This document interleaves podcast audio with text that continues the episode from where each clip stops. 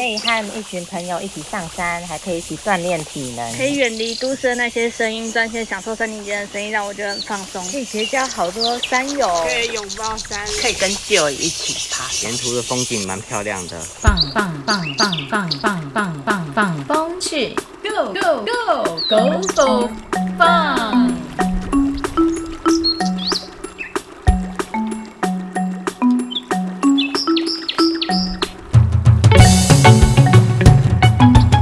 Hello，大家好，欢迎收听《放风去》，我是苏玉黛，我是张家珍，我是彭冠博，我是陈威霆。我们今天要来聊的主题是有关登山用火的规定和一些用火安全的小知识。那讲到这边，我想问威霆几个问题。诶，威霆，你喜欢爬山吗？喜欢啊，我特别喜欢跟朋友一起去爬山。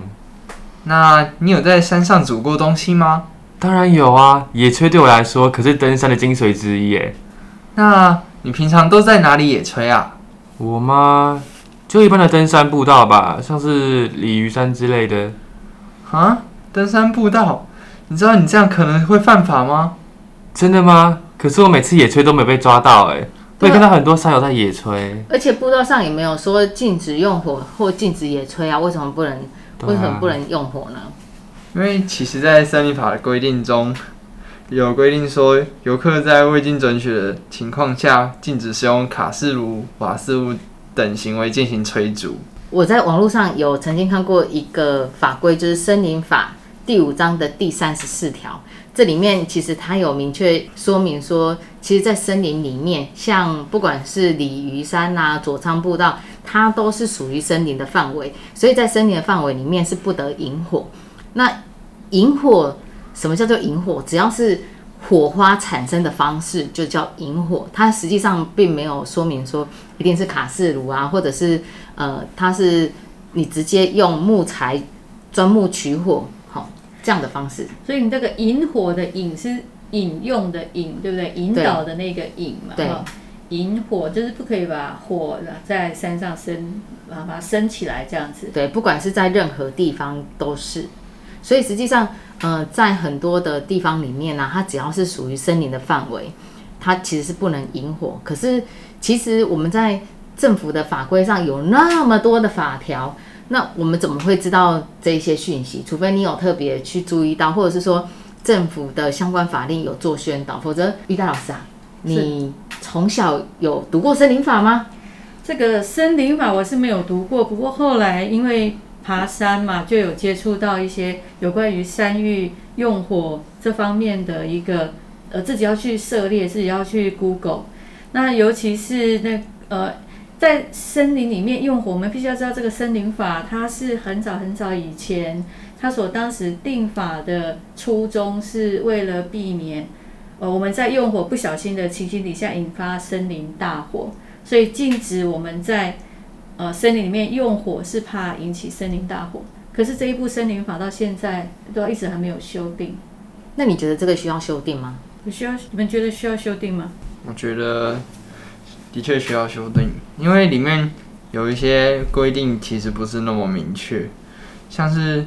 它规定说可以在山屋、营地周边呃引火，但是周边他说可以在营地周边适当场域或合法露营区催煮，但是什么叫做适当，没有一个明确的定义，而周边又是几公尺，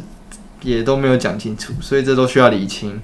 可是，如果你爬山，它不是在步道上，你走的是一个探勘路线，那这个探勘路线你又要过夜，那什么样的地方才叫做适当的地方？所以它其实，在法规上并没有很明确的去说明。可是，我觉得这个立法的重点，就是因为希望不要引起森林大火，所以在呃这个森林大火的前提之下，好，你要怎么样去正确使用用火，或者是使用火源？这其实是我们值得去思考的一件事情，好，否则你在任何地方在爬山的时候，那万一你需要取暖，好，紧急做保暖动作的时候，那这时候你是不是就因为森林的法规，那你就放弃了保暖的动作？那其实失温的话是很危险的。它在那个森林法第三十四条，其实有有有这个容许我们生火哦，就是有容许我们引火的这个地方哦。在三十四条，它是这样子说，它是说我们的森林区域以及这个森林保护区内不得有引火的行为。但是呢，它有一个但书哦。但是如果说呃你经过消防机关或者是说主管机关许可者，你就不在这样的一个限制里。那这个意思是说呢，呃，比如说我们进呃山，我们有呃申请入山证，我们进入国家公园，我们有呃入园证，然后我们有经过申请，比如有山屋有经过申请，就表示说我们要到山上去。那这样子的一个说明，现在是可以容许说这样的一个情形底下是可以，因为他是说你有通知主管机关，所以在这情形下是可以有引火的行为。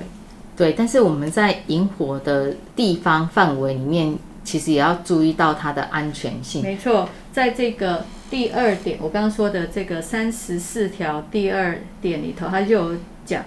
经前项许可引火行为的时候，应誉为防火的预，应誉为防火的设备。也就是说，你进到山里面，你有通报主管机关，你可以进去过夜，所以你必须要引火，但是你必须要准备防火的设备。对，那什么叫做防火的设备呢？对，我们去登山的时候，什么叫做防火的设备？其实啊，防火的设备不一定要用到设备，就例如说，呃，我们拿那个叫灭火器，不一定要这样灭火器，可是我们至少在呃使用上必须要有一些安全的措施。没错，例如说，我们就不要在那种呃树叶区上面做引火的动作，直接原地就地取材取木头，原地生火。那这样其实是很危险，因为树叶它其实非常容易燃烧的。对，那或者说场地的部分，生活场地部分有没有一些想法？什么样的场地、地形，我们适合或不适合？比较适合生活？不不能在就是有凹凸不平的地方生生火嘛，因为火源只要倒下来的话，可能就会旁边有只要有干树叶的话，可能就会引起燃烧，所以就尽量要在比较平的地方，然后是比较没有易燃物的地方生活。对，就没有易燃物。其实有一个地方，像例如说，呃，石头，或者是你可以其实可以自己带那个呃隔绝的物品隔来去，绝热，对，隔绝呃热热跟地板的热源。嘿，就例如说，像很多呃有一些协作，他在主吹的时候，他就会带一个很大的锅子，然后他生火的时候就在那个大锅子里面生火，那火就是不会直接跟地板或树叶去做、呃、接触直接接触，那就会很容易引起大火。大呃脸盆，大的铁脸盆，对就就很大的铁脸盆，大概是三十公分宽那种大脸盆，他就把它放在地上，当成是一个隔绝物，然后在上面主吹。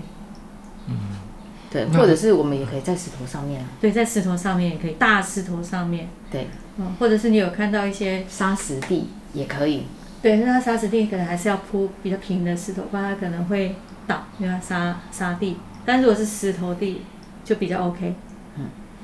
碎石头地是 OK。嗯，了解。那刚刚还有想到一个问题是，老师刚刚有讲到要向那个主管机关提报，就是说可能会在山上过夜，然后会引火。那那所以是老师在每一次爬山之前，他都会申请吗？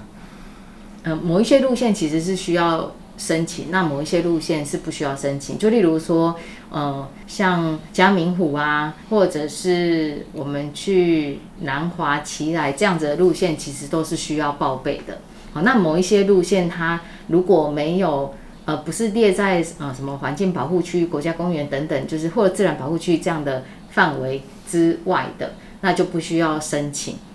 对，这个就没有主管机关申请的范围之内了，不在这个范围之内。了解。诶，那冠博，我想到一个问题，诶，就就是那时候之前不是有在吵说，就是要要是在呃不能引火的地方，然后可是刚好又有队友失温，然后又刚好没有报备，然后引火只要要救失温的队友的话，这样这样子会触犯到法规吗？我想这的确是一个可能的问题，不过应该也不用太担心，毕竟如果真的被告被罚的话，我想行政诉讼上应该可以主张宪法第二十三条的其中的避免紧急危难来应对，因为毕竟我们的生命比那个法规重要。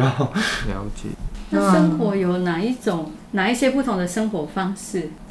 有人可以告诉我，生活有哪一些不同的生活方式吗？其实他刚冠博就有讲到用卡式瓦斯炉啊、高山炉啊，还有就地取材的钻木取火，那个就是生引火，就是生引火。那还有宫顶炉，我听说有一种炉是宫顶炉啊，，宫顶炉其实也是属于高山瓦斯炉的一种啊，只是它不同的设计。那另外一种就叫蜘蛛炉，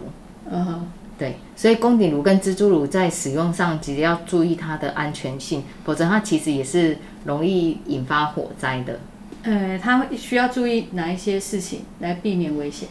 就例如说，我们要去考量到呃我们的炉头它的架子范围，你不要用一个非常大锅子，可是你用了一个宫顶炉去做生火，那实际上它煮沸的效率第一个不好，第二个它也很容易倒掉，那这样也就很危险了。你可以描述一下宫顶炉跟自助炉有什么不一样吗？生活？宫顶炉跟自助炉有什么不一样？哎，你还是说冠博是 Vicky？你们知道宫顶炉跟自助炉有什么不一样吗？好，通常我们的对，因为他们不晓得，所以我才会想要就是你好是。宫顶炉它通常会是为了轻量化，所以它做的体积相对会比较小。那它可以使用的炉具锅子底下的面积相对就会比较小，所以大部分宫顶炉它就是轻便好使用，但是煮沸的范围或者是煮沸的锅子不会那么的大。那它的炉头是直接跟瓦斯罐上下做结合的。那一般来讲，蜘蛛炉的话，它会有比较大的底座。好，那它的瓦斯罐是会有另外一条管线接出来，跟瓦斯罐去做衔接。好，所以通常一般来讲，蜘蛛炉第一个重量相对会宫顶炉比较重，第二个部分是它的蜘蛛炉比较重，对蜘蛛炉比较重。那第二个它的底座面积会相对宫顶炉面积会来得更宽一点，就是蜘蛛炉它的可以使用的锅子面积会比宫顶炉还来得大。因为它底座面积一般来讲会做的比较宽，支撑架会比较大一点，所以蜘蛛炉它一般嗯、比较常用是在团体的野炊里面去做使用。可是如果你在宫顶炉或者是蜘蛛炉不当使用的话，也很容易引起火灾。所以当我们在使用的时候，也就是像刚刚大家所讲到，你的地面要尽量找平缓的，不要是斜的地方。好，那或者是你也不要在呃树叶很多的地方去做野炊，因为相对地质会比较软，而且呃如果火源不小心火花不小心掉到树叶上，也是很容易发生一些危险。对，因为如果说像宫顶炉很小，它大概就是架在瓦斯罐上面，高山瓦斯罐上面。那它这么小的一个支撑面积，通常因为我们工底就是个人嘛，所以它大概上面装的一个炉具就是个人个人的炉具，一人份、两人份的炉具都小小的，那让你有一个比较轻便的一个炉具跟呃锅具，然后在山上你可以煮水。那如果是蜘蛛炉，它比较大，它可以适合四人、五人。那所以我们要必须要看说，呃，你在什么样的情形底下用什么样的炉头，用什么样的炉具来确保安全。你如果没有去注意到这个炉具使用的安全，假设你用一个宫顶炉，它本来是一人份、两人份的一个锅具，可是你没有好好去使用它，你把宫顶炉上面放了一个四五人份的锅具就比较大，那你在上面搅拌呃料理的时候，很容易就失去平衡，锅具翻倒，甚至炉头翻倒。它上面有火嘛，因为正在催煮中，你可能不呃不但会伤害到你的自你自己的身体哦，因为呃烫嘛，那也可能你所这个火就会呃散布到旁边的地上哈。那所以这是我们为什么要隔绝我们在催煮时候呃有一个比较安全的空间，以免波及到不该燃烧的地方。主要原因也是在这边，因为难免有时候会翻倒，那我们要做一些预防。对，所以其实宫顶炉它主要用意就是在高度比较高，或者是说可能它的裸露面积会比较大，因为它是宫顶嘛，对，方便使用。那我们就是再回到就是关于法规的部分。那这样子听起来好像就是台湾的现行的法规好像还有蛮多的问题，不管在执行上或者是在法条的规定上都不是那么明确。这边冠博你有什么想法吗？对啊，我觉得台湾就是总是没有用对方法，核心的问题在于就是缺乏一些管理的架构，他们并没有寄出一个呃明确的管制手段，但却直接设置一个不太合理的法规。我觉得这应该是说，我们很多法规要因地制宜，也就是说要会变通，那而不是说是非常的没有弹性。好，那接着就是说，像我们的时代，从早期到现在，早期的登山人口并没有那么多，但是后来慢慢因为疫情的关系，大家都跑不出去，所以就往山上跑。那因此，呃，这是因为受到环境、时代还有整个刚好我们现在这疫情的关系，很多人都到山上去，对对，所以就变成，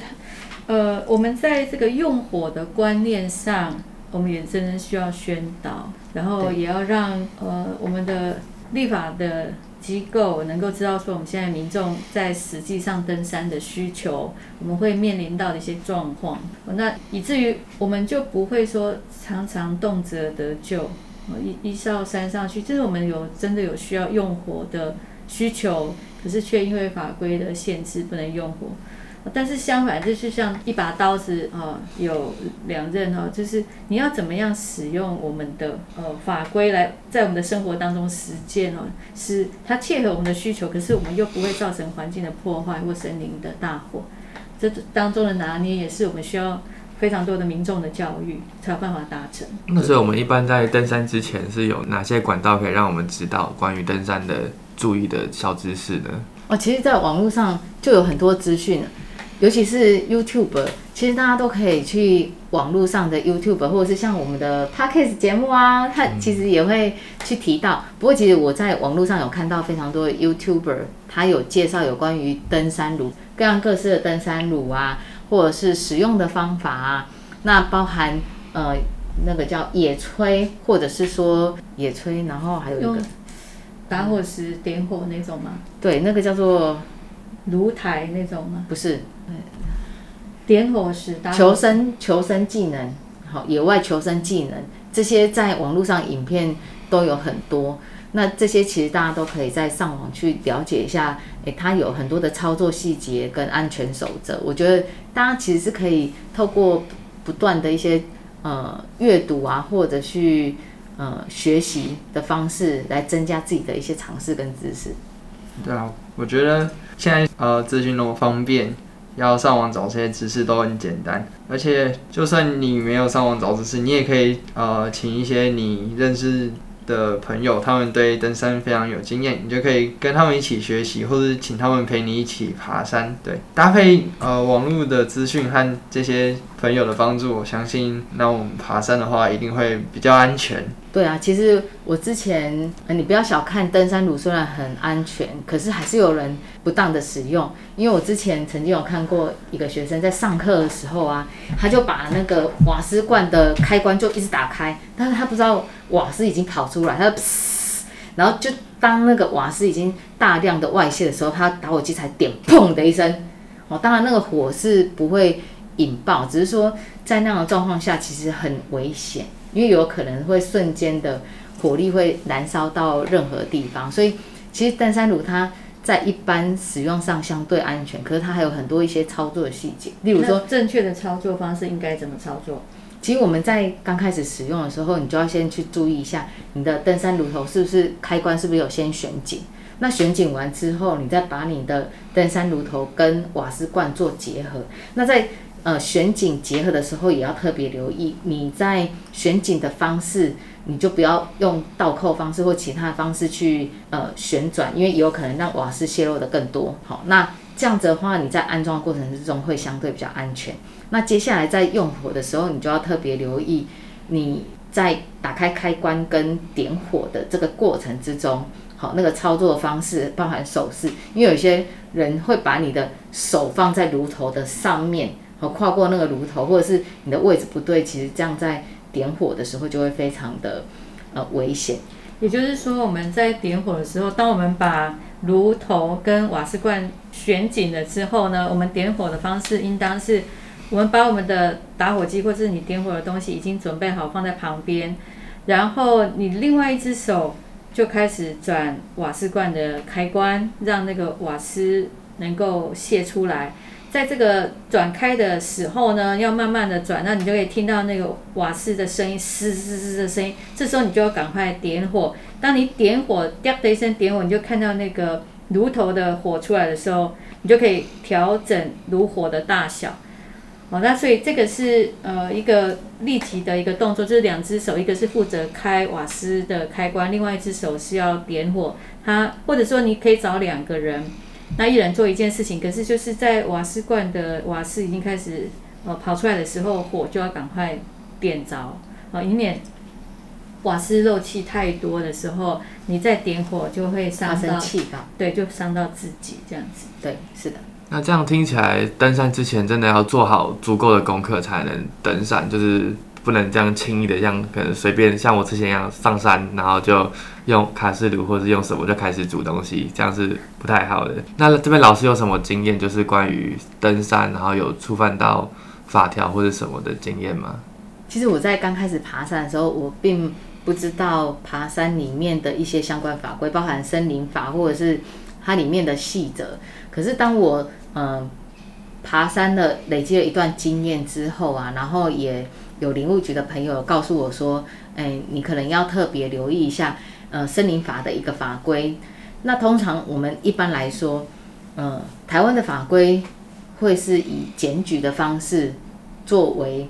呃裁罚的标准，它不会是主管机关你会随时到山上，因为山上并不是一个很方便的环境，所以通常假设你犯法了，在山上犯法。”通常都是采检举的方式。那那时候我那个林务局朋友有跟我讲说，哦，你要特别留意哦。其实，在森林的法规里面，呃，第三十四条也是我在呃爬山一段时间之后，那林务局的朋友有告诉我说，哎，这些法条你要特别留意。那我才呃知道说，哦，原来在爬山过程之中有这么多的法条需要去留意。所以，呃，这边呢，我觉得在法规上其实。呃，政府没有做足够的宣导，但我们民众可能在出发之前也要特别去留意相关的法规。我想问一下，你们有去了解一下国外对于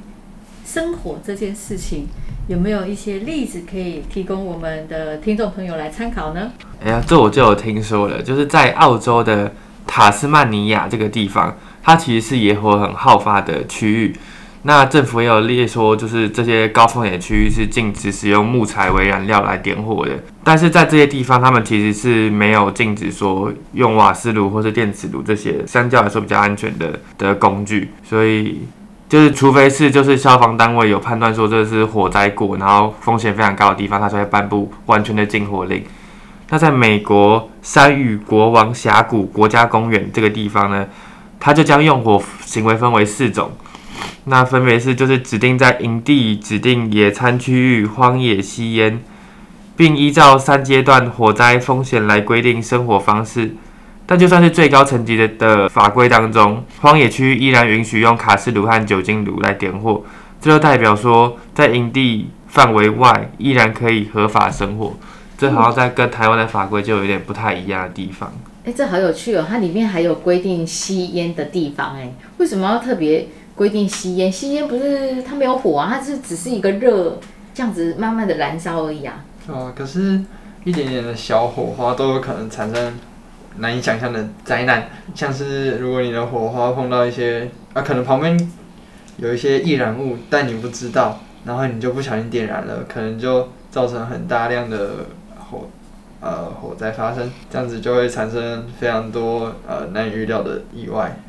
对，其实之前我好像印象中，不知道在哪一年曾经有一个森林的火灾，就是吸烟的烟蒂所造成引发的火灾。我印象中有这一则新闻，可是我忘记是在哪一年的新闻里面。吸烟这个烟哦，其实很容易会引起火灾的原因，是因为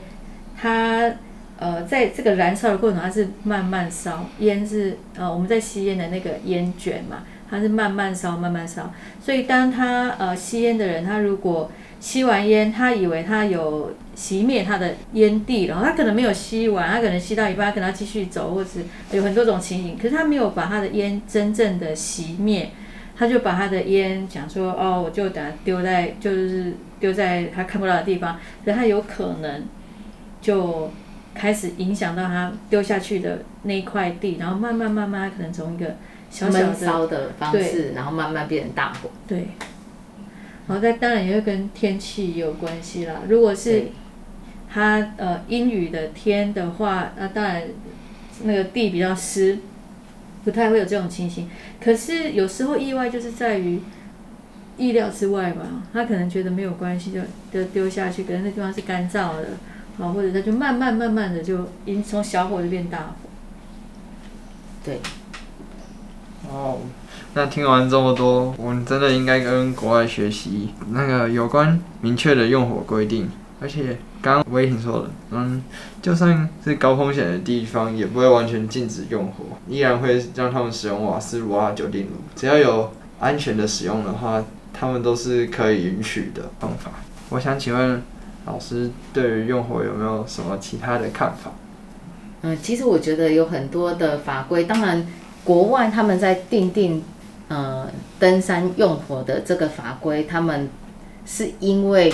国外他们在爬山的这一条路上已经实施很久，而且非常多人去参与。在台湾的情况是因为在近几年来，它才会它现在变成是一个比较显学的一个运动项目，所以大家就开始慢慢的重视。那在慢慢重视下，我们因为